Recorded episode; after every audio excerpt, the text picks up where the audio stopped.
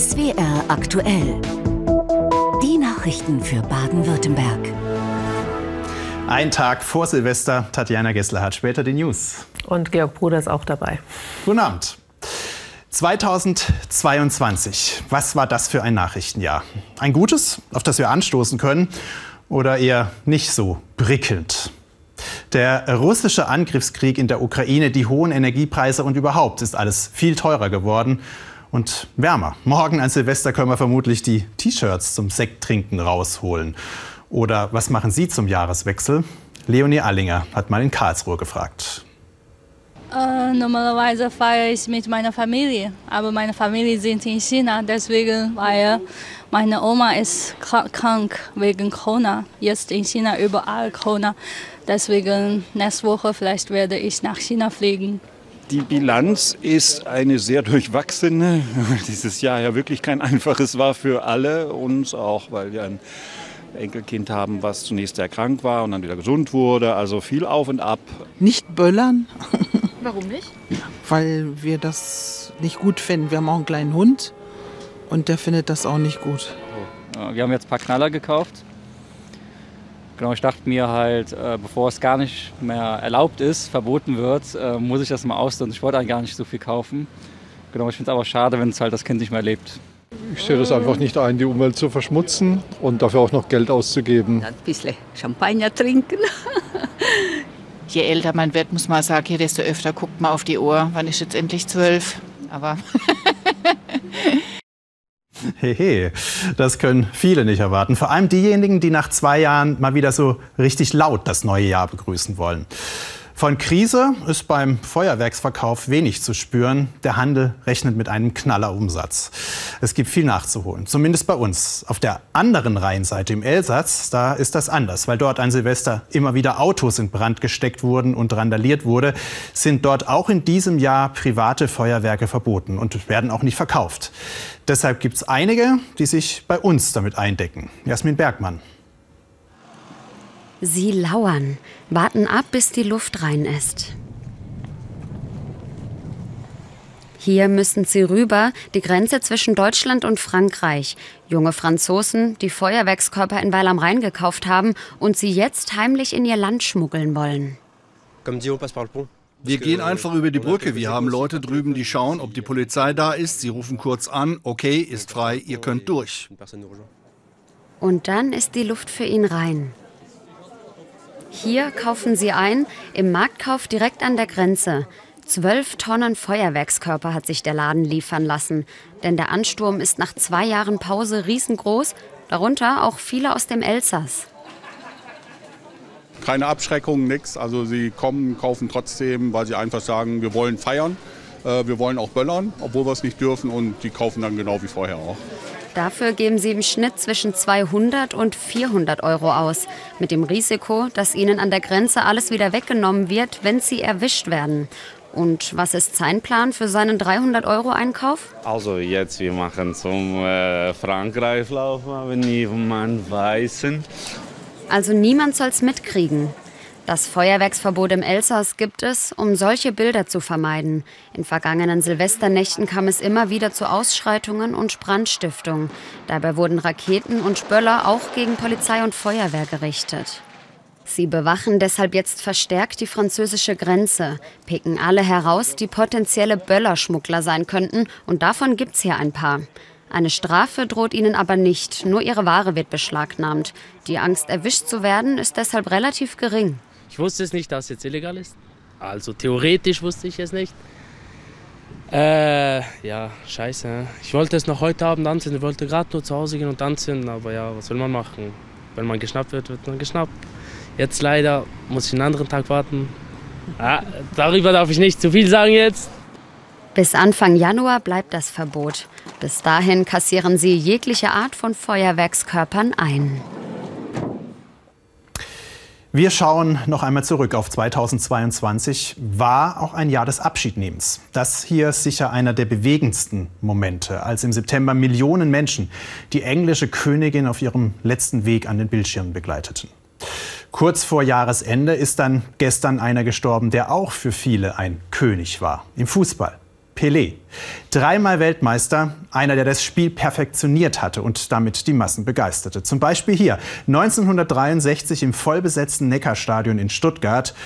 Ob er den Zweikampf gegen Günter Seibold gewonnen hat, ist nicht überliefert, aber das war ein Spektakel, wie immer, wenn Pelé auf baden-württembergischen Sportplätzen gezaubert hat. Daniel Günther und Kersten Eichhorn haben einen getroffen, der noch heute davon schwärmt. Sommer 1961. Pelés legendärer Auftritt im Karlsruher Wildparkstadion. Der KSC gegen den FC Santos. Und er kann sich noch genau daran erinnern, der Pforzheimer Edgar Schneider, Ex-Profi beim FC Bayern. Und was halt das Unübliche war bei dem Spiel, 8 zu 6, 14 Tore sind gefallen. Das erlebt man dann nicht, nicht, nicht jeden Tag.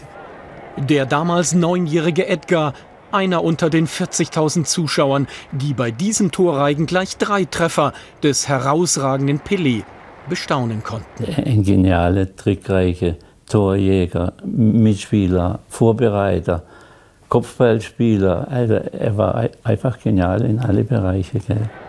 Zwei Jahre später, 1963, hinterließ Pelé auch in Stuttgart seine beeindruckenden Spuren beim 3 zu 1 von Santos gegen den VfB.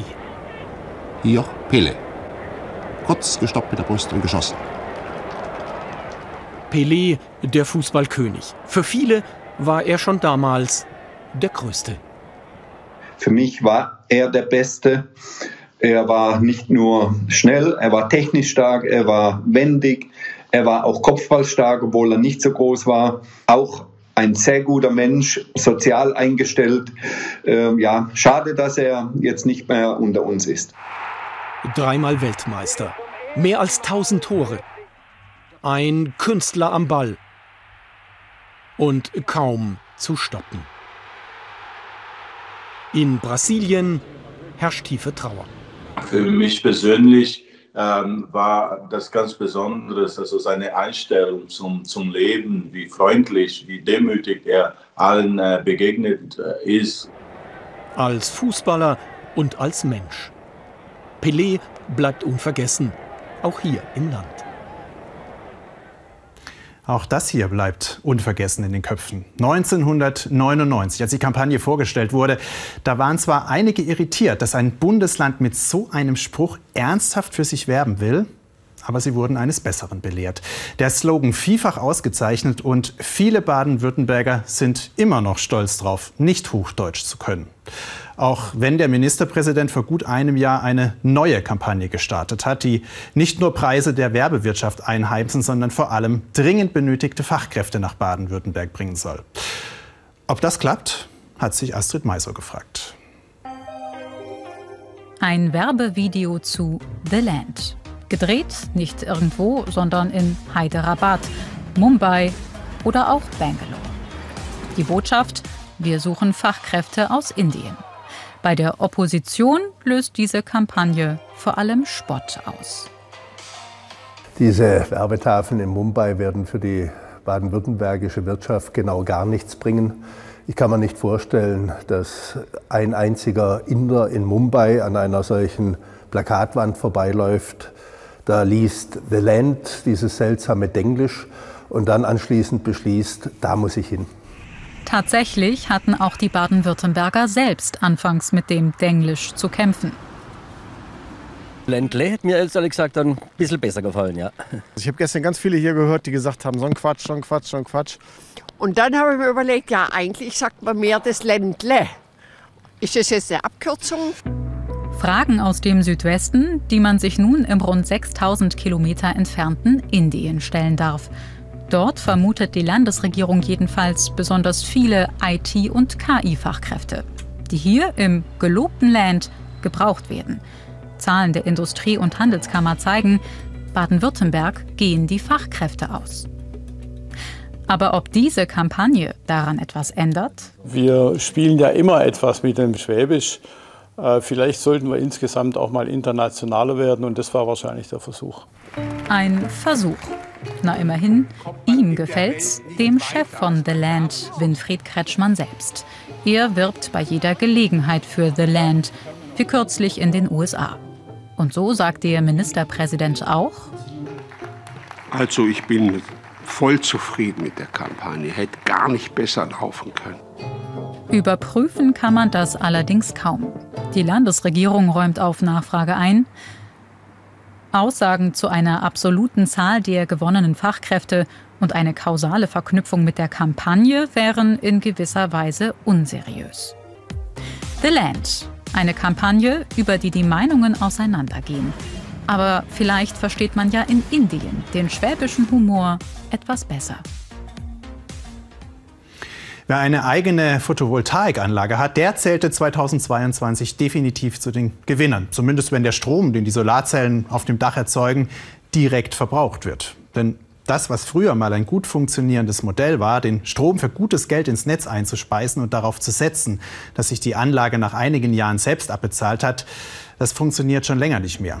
Aber die Solarpflicht in Baden-Württemberg seit diesem Jahr und die Energiekrise waren regelrechte Booster für die erneuerbare Energie vom Dach, wie Jochen Breitinger und Lutz Heiser zeigen.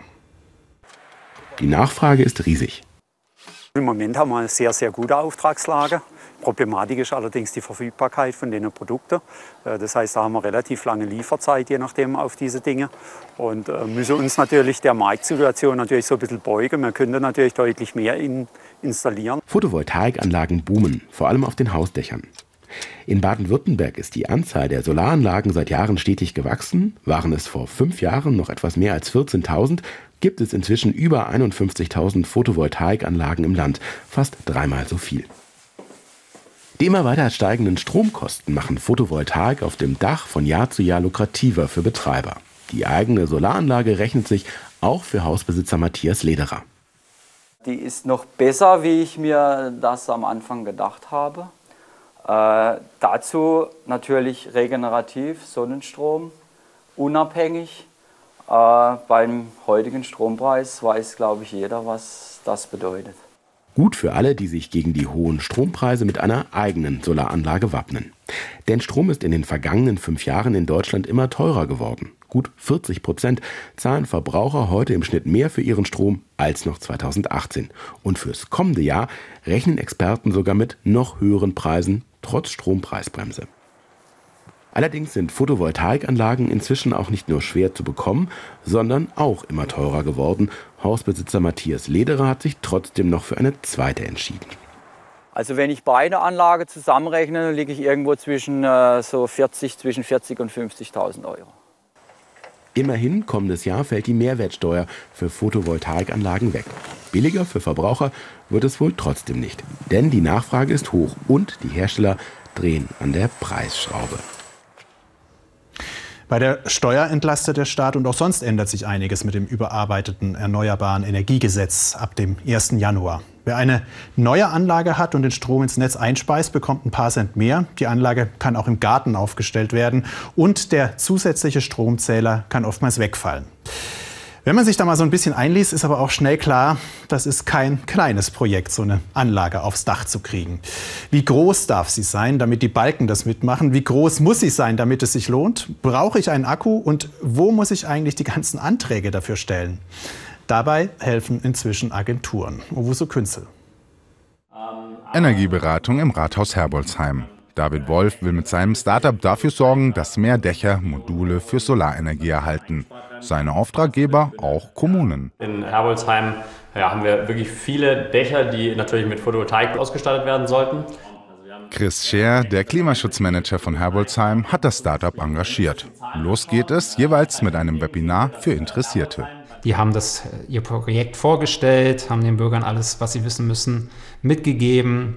Und die Bürger konnten im Nachhinein auch noch Fragen stellen und es wurden dann gestern sogar auch noch Beratungen gebucht und 40 Teilnehmende hatten wir gestern im Webinar. Zu Hause bei Andreas Nübling. Er erhält gerade eine individuelle Online-Beratung für sein Dach.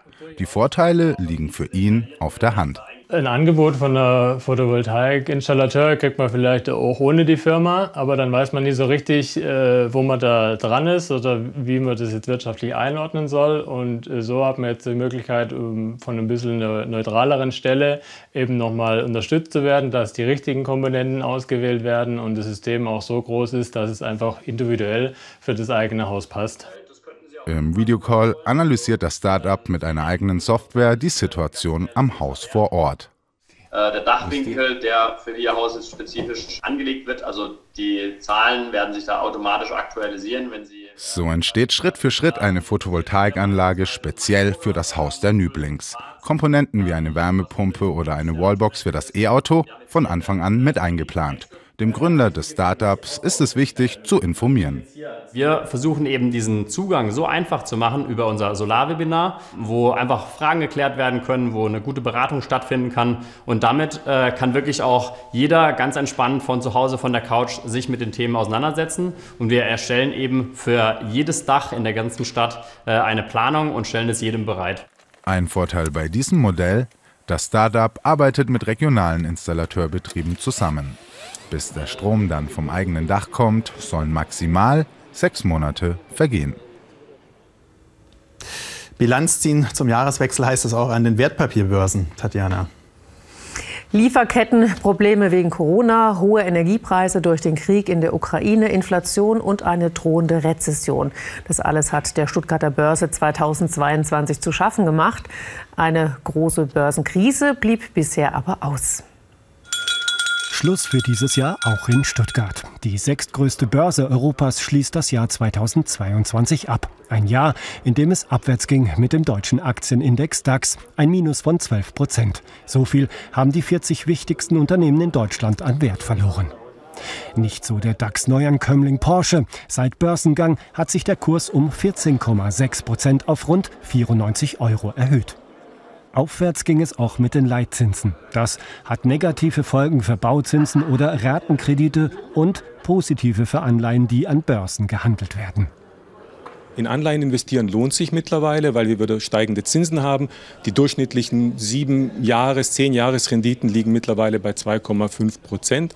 Allerdings rechnen wir mit weiter steigenden Zinsen, was auf die Anleihekurse drücken würde. Das heißt, würde ein Anleger heute Anleihen kaufen, sie nach einem halben Jahr verkaufen, würde er eventuell mit Kursverlusten rechnen müssen. Genauso wie Unternehmen, die abhängig vom chinesischen Markt sind. Drohen weitere Lieferkettenprobleme wegen Corona dort? Auch noch nicht endgültig klar ist, wie groß die Rezession wegen des Krieges und der hohen Energiepreise ausfallen wird. Ein Feuer hat mehrere Hallen auf einem Industriegelände in Wehr im Kreis Waldshut zerstört. Dabei entstand ein Schaden in Millionenhöhe. Den Flammen in dem großen Maschinenbauunternehmen fielen neben den Hallen mehrere Fahrzeuge und ein großer Lagerbestand zum Opfer. Knapp 200 Feuerwehrleute waren im Einsatz. Verletzt wurde niemand. Die Polizei rief Anwohnerinnen und Anwohner dazu auf, Fenster und Türen geschlossen zu halten. Die Brandursache ist noch unklar. Vor den Augen des Publikums ist gestern ein Hochseilartist im Freiburger Weihnachtszirkus rund fünf Meter in die Tiefe gestürzt und hat sich mehrere Knochen gebrochen. Die Show wurde unterbrochen, dann aber fortgesetzt. Auch beim Stuttgarter Weihnachtszirkus stürzte ein Seiltänzer ab, als er mit dem Rad in neun Metern Höhe fuhr. Wie die Zeitung Stuttgarter Nachrichten berichtet, wurde er schwer verletzt. Heute hat wieder die bundesweite Sternsinger-Aktion begonnen. Auch in Baden-Württemberg werden um den Feiertag Heilige Drei Könige Zehntausende Kinder und Jugendliche Spenden für benachteiligte Kinder auf der ganzen Welt sammeln. Am Nachmittag wurden sie mit einem Gottesdienst in Ravensburg ausgesendet. Rund 250 Kinder zogen gemeinsam mit Bischof Gebhard Fürst durch die Ravensburger Innenstadt.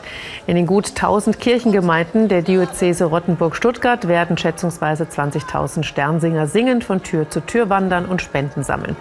Schwerpunktregion der Aktion ist in diesem Jahr Asien. Unter dem Motto Kinder stärken, Kinder schützen in Indonesien und weltweit sollen Projekte gegen Gewalt gegen Kinder unterstützt werden.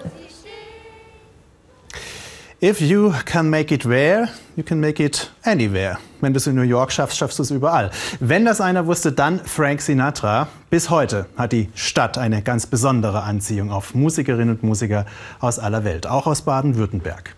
Im Künstlerviertel Haarländer lebt der Ravensburger Gregor Hübner. Komponist, Violinist, Pianist, international bekannt geworden durch seine Jazzprojekte. Ein Wandler zwischen vielen Welten, schwäbisch, amerikanisch, München, New York. Und dort hat ihn Senada Sokolo getroffen. Gregor Hübner lebt für die Musik, genauer gesagt für den Jazz. Wir besuchen ihn in Harlem. Hier lebt er mit seiner Frau und seinen zwei Kindern. Nach seinem Studium in Stuttgart und Wien ging er nach New York an die Manhattan School of Music. Ich habe in Stuttgart ja klassisch Geige studiert, nachdem ich von Wien kam und war bei, beim Gerhard Voss, das war einer des Melos-Quartetts zu dieser Zeit. Und Melos-Quartett war eines der berühmtesten Quartette, die ja, es gab. Die gab es 40 Jahre lang.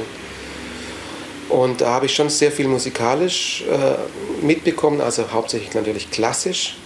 Aber er war zum Beispiel auch sehr offen für Improvisation und war offen für die Sachen, die ich gemacht habe. Und ich habe gleichzeitig Jazz-Klavier studiert dort, was mich dann darauf äh, vorbereitet hat, an die Manhattan School zu gehen.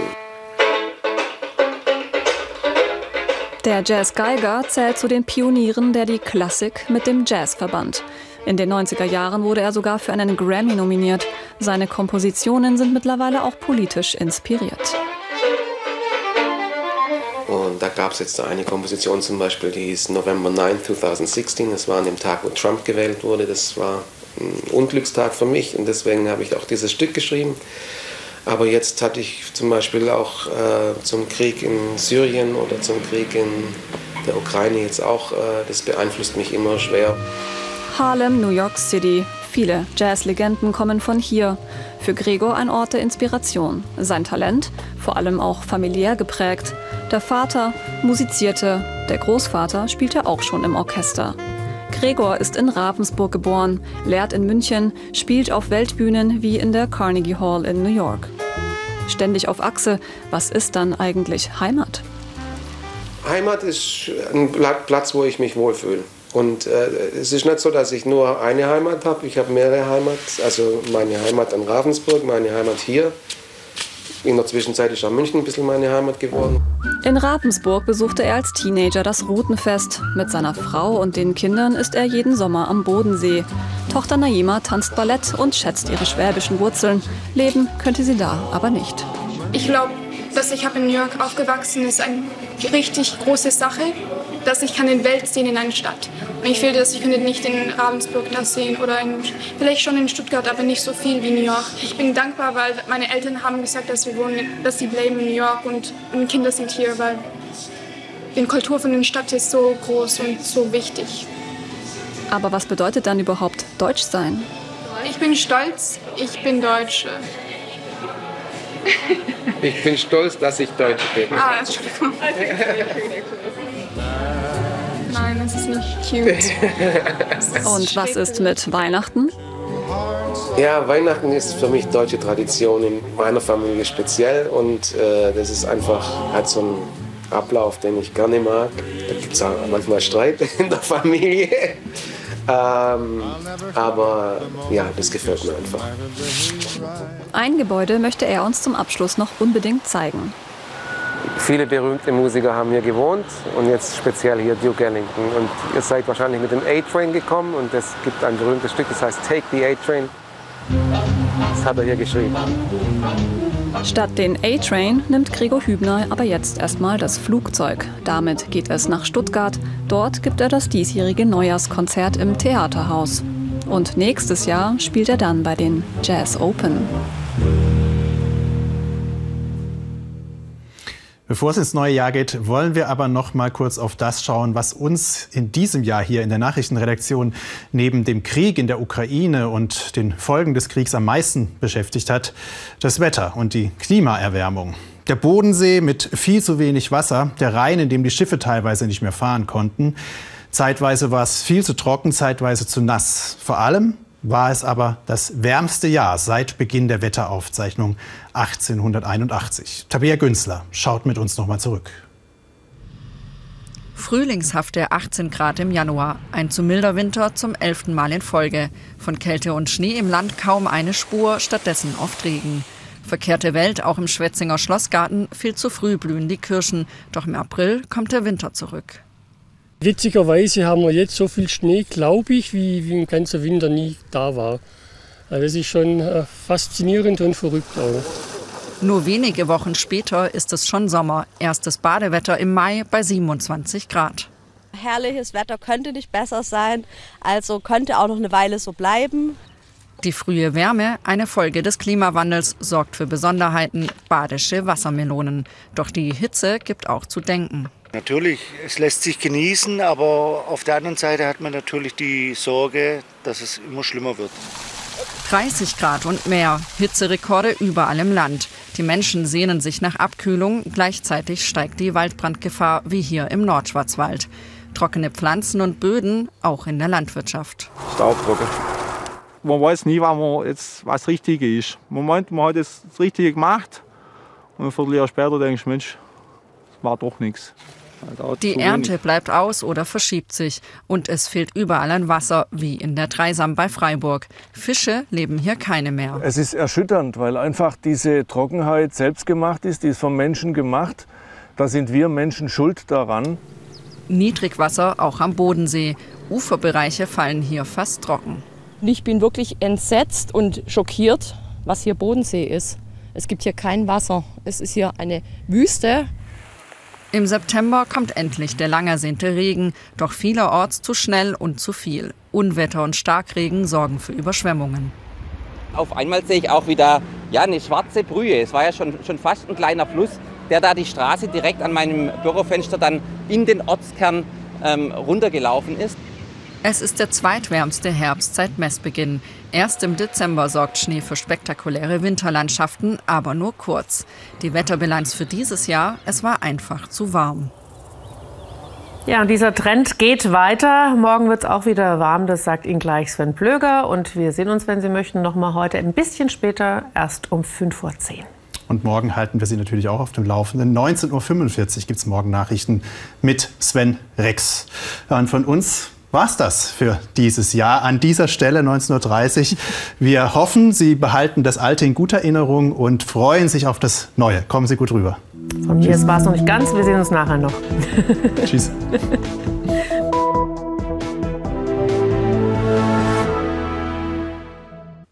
Einen schönen guten Abend. Ich begrüße Sie zu Ihrem Wetter für Baden-Württemberg. Das war ein ungewöhnliches Jahr, dieses 2022. Es war extrem warm, es hatte die lange Trockenheit, es hatte die Dürre, es hatte Waldbrände in Deutschland, es hatte einen extrem heißen Oktober. Vor allen Dingen gegen Ende war es dann noch mal hochtemperiert, fast 29 Grad in Freiburg am 28. Dann haben wir eine sehr kalte Phase im Dezember erlebt und jetzt geht es wieder hoch mit den Temperaturen zum Jahreswechsel. Schauen Sie sich die Wetterlage an. Tiefdruckgebiet westlich der britischen Inseln, aus Südwesten sehr milde Luft, die zu uns kommt und morgen Mittag haben wir dann eben auch entsprechend hohe Temperaturen. Teilweise geht es rauf über 20 Grad, 21 Richtung Markgräfler Land und Hochrhein. Und jetzt machen wir hier raus aus diesem Bild den Strömungsfilm, Südwestströmung, deswegen die Wärme. Orange zeigt auch die warme Luft, die sich hier bei uns auch über den Neujahrstag hält. Ganz allmählich kommt dann am Montag hier grün eingefärbt aus Nordwesten etwas kühlere Luft nach Deutschland.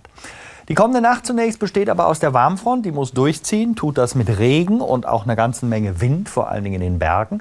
Die Temperaturen morgen früh sind dann schon hoch, 9 bis 14 Grad, Richtung Markgräflerland auch 15. Morgen der Vormittag, ganz im Norden am Main noch ein paar Tropfen. Von Süden reißt der Himmel schon beginnend und am Nachmittag immer häufiger auf. Da ist es dann einfach Zwischenhochwetter mit viel Sonnenschein zum Jahresausklang und Temperaturen tatsächlich zwischen 15 und 20, örtlich 21 Grad. Nochmal, morgen ist Silvester. Südwestwind, der sorgt dafür, dass wir die milde Luft bei uns haben. Die Nacht dann zum neuen Jahr ist eine trockene Nacht und weiterhin mild 9 bis 14 Grad. Da kann man sich raustrauen. Die Aussichten der Neujahrstag nochmal so ähnlich. Es geht nochmal bis 20 Grad bei Dunst um 12. Danach kommt allmählich mehr Gewölk. Dann gibt es auch mal ein paar Tropfen und die Temperaturen gehen ein bisschen zumindest zurück. Tschüss.